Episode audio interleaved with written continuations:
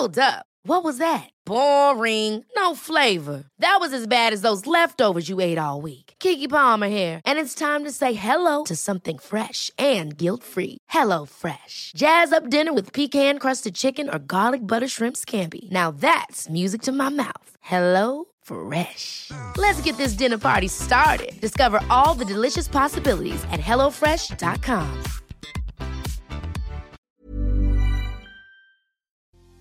Yo sé que la mayoría de las personas dirán, después de una infidelidad, hay que terminar.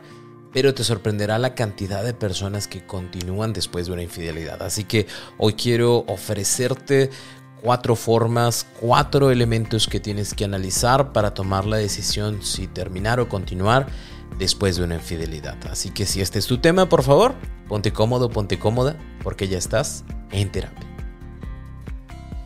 Hola, ¿qué tal? Yo soy Roberto Rocha y estoy muy contento de que estés por acá. Hoy es nuestro cuarto día, cuarto día de cinco de este especial de infidelidad.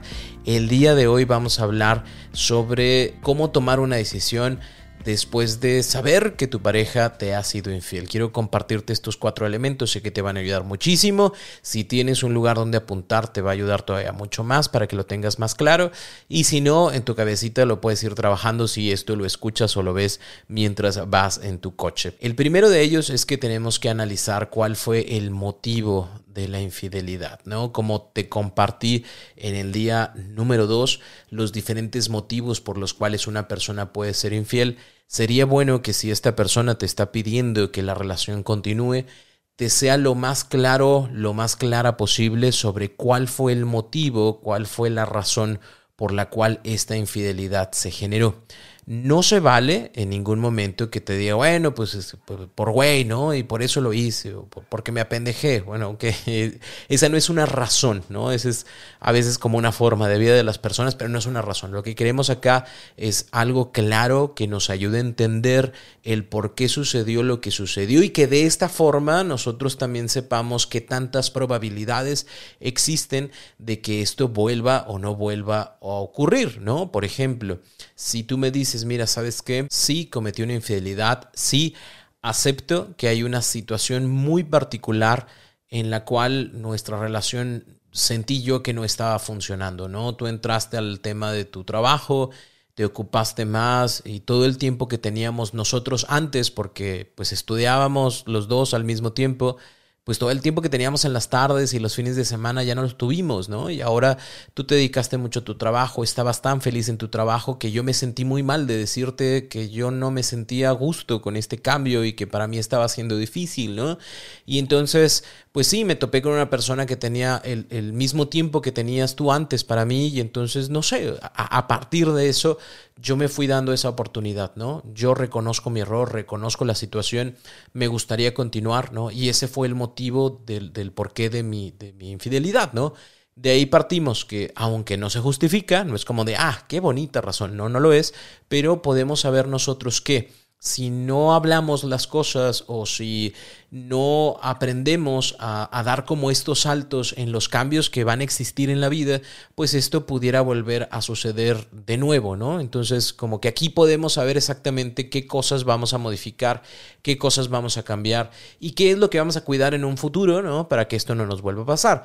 Pero si yo voy contigo y te digo, no, pues no sé, o sea, no más, porque pues pasó y ya, o sea ya, se me antojó, ¿no? Entonces, no podemos nosotros determinar si esto no se le va a volver a antojar en algún momento o si no conoce el motivo y la razón del porqué de su infidelidad, pues tampoco no hay nada que nos diga que el día de mañana se puede volver a presentar. Entonces, el motivo es importante. Eh, a lo mejor las personas piensan que es como, pues no, no, tengo que decirte, pero sí sería bueno que si vamos a continuar esta relación, yo sepa cuál fue la razón y el motivo por el cual decidiste cometer esa infidelidad y que nos quede claro para poder generar cambios y situaciones en nuestra vida. A lo mejor fue un tema desde la parte sexual, ¿no? Eh, de, cosas que no quieres compartir conmigo o que te da pena hablar conmigo, pues ahora las tendríamos que hablar y, sería bueno como empezar a ver si eso funciona para nosotros, para que este tipo de situaciones no acarreen el día de mañana otra vez una necesidad de buscar en otro lugar lo que aquí pudiéramos llegar a generar hablándolo, ¿no? De inicio. Entonces, lo primero, lo primero, tener bien claro el motivo. ¿Qué pasa si no te quiere decir el por qué? Pues ahí simple y sencillamente no hay las condiciones adecuadas como para poder tener o generar una confianza consciente en algún momento. Así que si no te sabes decir el motivo, si no te lo compartes, si es muy ambiguo, si de repente aparece una cosa y luego después no es otra y después fue otra, mejor ni te metas. Así, ahí no hay cómo eh, trabajar sobre esa situación. Eh, va a ser completamente confuso para ti y, va a mantener también ¿no? esta confusión por mucho más tiempo y esta, paranoia que en algún momento hablamos, ¿no? O sea, esto puede volver a ocurrir. Sí puede, ¿no? Pero tiene mucho más sentido que vuelva a ocurrir cuando la otra persona no lo sabe, o bien cuando el motivo es mero gusto, ¿no? O sea, lo hago porque me gusta, lo hago porque me agrada, lo hago porque me sentí bien. Y porque es parte de mi ser hombre, porque es parte de mi ser mujer, porque así soy yo. Si así eres, pues yo no tengo nada que hacer aquí, ¿no? Aquí damos por terminada la relación y muchas gracias, ¿no? Pues te vas a encontrar muchos iguales, pues veré cómo le hago para no encontrarme los iguales y que busquen exactamente el mismo nivel de compromiso que yo. Pero ahí se da por terminada la relación. Ese es el primer punto que tienes que analizar. El segundo punto es el impacto que esa infidelidad genera en nuestras vidas, porque que no se nos olvide que aunque es una cuestión secreta, eh, al momento en donde se sabe, eh, pues la verdad es que a veces se esparce en muchos lugares, o bien la persona con la cual se generó la infidelidad es una persona cercana, ¿no? Imagínate, no es lo mismo que la infidelidad haya sido con Juanito, con Juanita, que vive allá al lado de los tacos del infierno, súper mega ultra lejos, nadie lo conoce, nadie la conoce, es una situación de única ocasión y ahí terminó la cosa vaya, no lo justifico, pero no es lo mismo a decir la eh, infidelidad fue con mi hermana, con mi hermano, fue con mi mejor amigo, fue con eh, una persona del trabajo que constantemente va a seguir estando en comunicación con mi pareja. Ahí ya es un impacto completamente diferente. ¿Por qué? Porque es algo que se mantiene, es algo que se queda, es algo que voy a tener como como ese contacto, ¿no? Con esa persona, porque va a ser la fiesta o va a ser la posada del trabajo y yo sé que vas a tener que ir porque pues es mi hermano o es mi hermana y entonces como que todo se vuelve muy, muy fuerte, feo, tenso para nosotros en la, en la, en la relación con mi familia. Entonces, ¿qué tanto impacto va a tener? ¿Por qué? Porque a final de cuentas yo también tendría que pensar en, yo voy a meter las manos al fuego por una persona que en algún momento no se pudo detener, no tiene como mucho sentido, ¿sabes? Entonces habrá que tomar en consideración estas circunstancias, este nivel de impacto que genera en, una cuestión social, pero también el impacto que genera conmigo. Eh, no es lo mismo el hecho de el impacto, vaya, no minimizo emociones, obviamente claro que no, pero no es lo mismo el impacto que se genera en una relación que lleva tres semanas, ¿no? Y hubo una infidelidad o no sé, todavía no se terminaba la relación en la que la persona estaba. Obviamente duele, pero eh, si lo ponemos en comparación, eh, no es lo mismo, por ejemplo, generar una infidelidad eh, justo antes de casarse o dos, no sé, seis meses de relación, o después de haberse prometido algo grande, o si fue en mi casa, ¿no? Mientras tú estabas de vacaciones, vacaciones que yo te pagué para que te fueras, tú descansa mi vida, mi cielo, yo aquí me quedo solo, solo en la casa, y mangos, ¿no? Me traje dos, tres personas para acá, o sea, no es el mismo nivel de impacto. Aquí lo que tú, yo quiero que tú analices es como esa situación, aparte de lo emocional que me duele muchísimo, cómo impacta en otras áreas de mi vida, porque si ese impacto es, es, es, impresionante, impactante y que casi casi sale de mi control, el tratar de quedarme y mantenerme me va a seguir generando más conflictos todavía porque va a haber otras personas alrededor u otras circunstancias alrededor que ya no van a ser gratas para mí que va a ser muy difícil que yo pueda sobrellevar, ¿no? Aparte del dolor que tengo de la infidelidad, tendría que sobrellevar situaciones como estas. Ya verás tú tu propia capacidad de, de, de hacerlo o no hacerlo, ¿no? A final de cuentas, eres libre de decidir lo que tú quieras.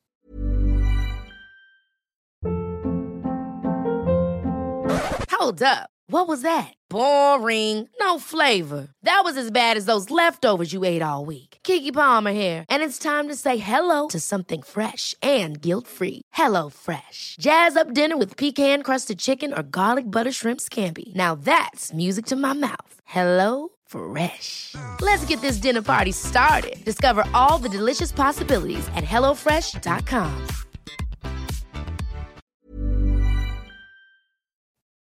La tercera cosa que te invito a razonar, y esta sí sería con tu pareja, es qué pensamos de la infidelidad. Porque a lo mejor pensamos cosas completamente diferentes. Los dos la entendemos, ¿no? O la entendemos de maneras diferentes todavía, ¿no? Es como yo pienso que una infidelidad es sí, solo sí, hay un contacto sexual con la otra persona. Y como esta persona con la cual pues me cachondeaba a través de redes sociales, eh, pues nunca la iba a ver o nunca lo iba a ver, pues entonces no cuenta como, como infidelidad. Y, y sí cuenta, o sea, estabas teniendo como este lazo, este vínculo con otra persona, por más virtual que sea, había un deseo y hay una emoción también por parte de esa otra persona, entonces como que no, no jala muy bien para mí, ¿no? O tal vez yo pienso que esto es algo que que es normal, o sea, va a pasar en algún momento, o sea, el día que tú no quieras, pues yo voy a buscar a alguien que sí quiera, porque tú no quieres, yo no me voy a quedar con las ganas, yo no me voy a quedar, imagínate que me enfermo porque me quedo con las ganas, entonces ese es mi pensar. Ahí tú también tendrías que analizar si la persona tiene esa capacidad de poder tener como una mm, forma más amplia de observar las situaciones para que tú tengas la tranquilidad de esto no volverá a pasar o es menos probable que pase porque la persona lo entiende de una forma diferente. También sucede mucho que las personas al momento en donde se en donde les cachan la infidelidad, pues ahora sí es como de te quiero mucho y te amo mucho y no te quiero perder y, yo, yo sé siempre que quiero estar contigo y que fue un error y, demás, ¿no? Nada más hay que tomar en consideración que es muy diferente eh, los cambios que se generan por un susto a los cambios que se generan por una nueva conciencia. Yo puedo decir ya no lo voy a hacer porque no te quiero perder, pero en el momento en donde te sientas segura, seguro de nuevo, pues voy a volver a hacer por lo, porque es algo que quiero, es algo que me gusta, es una adrenalina que siento, ¿no? E, eso no funciona. Lo que pudiera llegar a funcionar es precisamente como el cambio de conciencia. A lo mejor yo no era tan consciente de cómo esto podía afectarte a ti, podía afectarme a mí, podía afectar la relación, podía afectar la familia. Y ahora me doy cuenta de que no es algo que quiera hacer en mi vida. Sí, es cierto. O sea, en su momento me sentí en la cima del mundo por toda la adrenalina que tenía, por toda la oxitocina que se segregaba, por todas las cosas placenteras que estaba viviendo, pero no me estaba dando cuenta que me llevaba entre las patas a tal y a tal y a tal, ¿no? Entonces yo pongo mi compromiso de nuevo a que esto no se genere. Obviamente lo entiendo como una situación que atañe a los demás, que le duele a los demás, pero que también tiene que ver con una responsabilidad y una madurez y un crecimiento personal, ¿no? Si yo me estoy comprometiendo contigo, entiendo que el compromiso es cuando me ves y cuando no me ves, ¿no? Y este cambio de conciencia puede ayudarnos a tener un poquito más de tranquilidad sobre que la persona sí está dispuesta a hacer algo diferente para la relación, por la relación, y que está dispuesta a que el día de mañana que se vuelva a presentar una situación de oportunidad como esta, pues tomará decisiones diferentes, ¿no? E, esto pudiera dar un poquito más de paz y de tranquilidad para decidir continuar o no continuar con la relación. Y el cuarto punto que tendrías que tomar en consideración es tu capacidad de generar una confianza consciente. No es fácil, no es una cosa de la noche a la mañana, no es un tema de amor. Lamentablemente tenemos como la idea de que el amor lo puede todo y con amor y con mucho amor eh, las cosas van a ser diferentes. No va a suceder así. ¿Por qué? Porque ahora tienes una información de tu pareja que no tenías. Porque ahora tienes dudas que antes no tenías. Porque ahora tienes certezas también. O sea, yo ya sé de lo que mi pareja es capaz que antes no tenía. Entonces, esto cambia por completo la imagen que tienes de tu pareja. A esta pareja a la que amas intensamente realmente no es la del presente, es la del pasado, la del pasado que no te engañaba. A esta del presente la quieres mantener porque se parece a la del pasado, pero ya no es la misma. Entonces, tú tienes que analizar si realmente vas a poder confiar en esta persona, si realmente te vas a dar la oportunidad de empezar la talacha de decir, yo creo y confío en lo que tú me dices. No me voy a meter en tu celular, no me voy a parar afuera de tu trabajo, no te voy a estar buscando todo el tiempo. Si me dices que vas a estar en tal lugar, yo creeré que estás en tal lugar. Eh, ya no te voy a hacer preguntas sobre la situación, no voy a generar comparaciones con la otra persona y, conmigo, no te voy a preguntar qué, te gustaba más, dónde te gustaba más y con quién te gustaba más. O sea, son cosas que yo voy a poder, yo, voy a tener que trabajar. Eh, no, tal vez no lo pueda hacer solo, no lo puedo hacer sola, me, voy a tener que ir a terapia para poder trabajar en eso. Y si estás consciente de todo esto dices, va, porque lo vale. Mi pregunta siempre en terapia con, mis clientes es, ¿esta persona es digna de confianza? Es decir, tuvo un tropezón, pero sé que es un tropezón, o sea, es una situación de única ocasión y yo puedo volver a generar una confianza consciente en esta persona. Si quieres no me lo respondas ahorita, respóndemelo en la próxima sesión, ¿no? Piénsalo realmente. Si tú me dices que eres capaz y que la otra persona es digna de volver a tener tu confianza. Y si la respuesta es sí, pues dale. Si vale la pena la relación y la chamba y el trabajo que vas a tener por generar de nuevo esta confianza, adelante. Pero si no lo vale, si tú dices, bueno, es que no es la primera vez que pasa, ya ha pasado varias veces ya hemos tenido este problema, ya lo hemos hablado anteriormente. No es la primera mentira que me echa, me ha echado mentiras de otras situaciones. Y la verdad es que no, pues no, o sea, ni para qué te metes a seguir motivando o generando un compromiso que lo único que va a hacer es traer más conflictos y más problemas a la relación. ¿Por qué? Porque si yo no soy capaz de confiar en ti, voy a estar siempre sobre ti, voy a estarte persiguiendo, voy a estarte eh, controlando, voy a estar constantemente pidiéndote que me des más y más y más información. Y eso en algún momento también va a hartar a la otra persona, ¿no? Porque sí, o sea, a lo mejor tiene la cola entre las patas y se siente mal por lo que realizó, pero va a llegar un momento en donde dice, ya, güey, o sea, pues si tampoco maté a nadie, ya, o sea, ya no te voy a dar más información, ya no quiero hacer esto, ya no quiero hacer lo otro, ya no te quiero decir en dónde estoy, o sea, ya te dije dónde estaba, ¿me crees o no me crees? ¿no? Y vamos creando como más conflictos. Entonces, mi pregunta para ti es, ¿realmente puedes confiar y puedes crear una confianza consciente en esa persona? Si tu respuesta es sí y estás dispuesto, dispuesta a hacer toda la chamba, adelante. Si tú dices, no creo, y la verdad es que no entiendo por qué yo tengo que trabajar en esto si la otra persona es la que generó la infidelidad, ni te metas. De, verdad, ni te metas.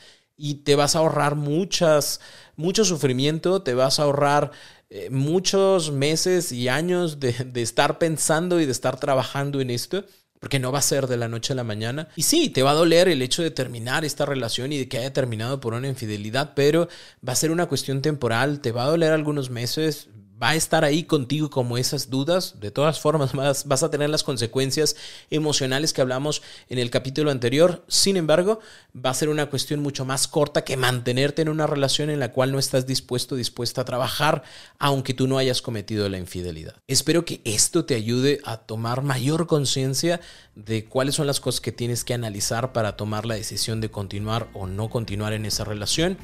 De todas formas, el último capítulo vamos a hablar de cuáles son los errores que se cometen al momento de perdonar una infidelidad. Y con esto sé que te va a quedar ahora sí completamente claro y ya no van a quedar dudas. Pero si llegasen todavía a quedar dudas, te recuerdo que el taller Superando una infidelidad es un taller que yo diseñé específicamente del trabajo con otras personas que han vivido estos procesos de infidelidad con su pareja y que necesitan tener ese reencuentro consigo mismos para tomar decisiones pero también para poder trabajar en esa autoestima que se requiere y se necesita para poder salir de esta situación. Así que si quieres ser parte de él, recuerda www.robertorocha.com.mx diagonal talleres en línea y de una vez que estás ahí aprovecha para suscribirte al newsletter de En Terapia en donde cada vez que subimos un episodio también enviamos un correo para que tú tengas información que complementa lo que hablamos por acá.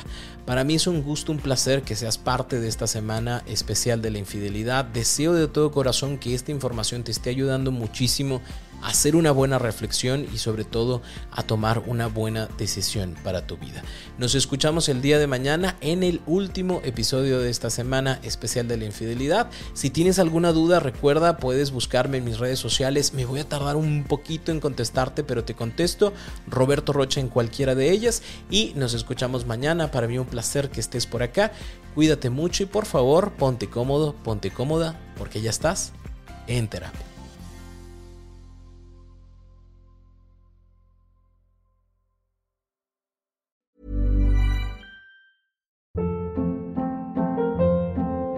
Hold up. What was that? Boring. No flavor. That was as bad as those leftovers you ate all week. Kiki Palmer here, and it's time to say hello to something fresh and guilt-free. Hello Fresh. Jazz up dinner with pecan-crusted chicken or garlic butter shrimp scampi. Now that's music to my mouth. Hello Fresh. Let's get this dinner party started. Discover all the delicious possibilities at hellofresh.com.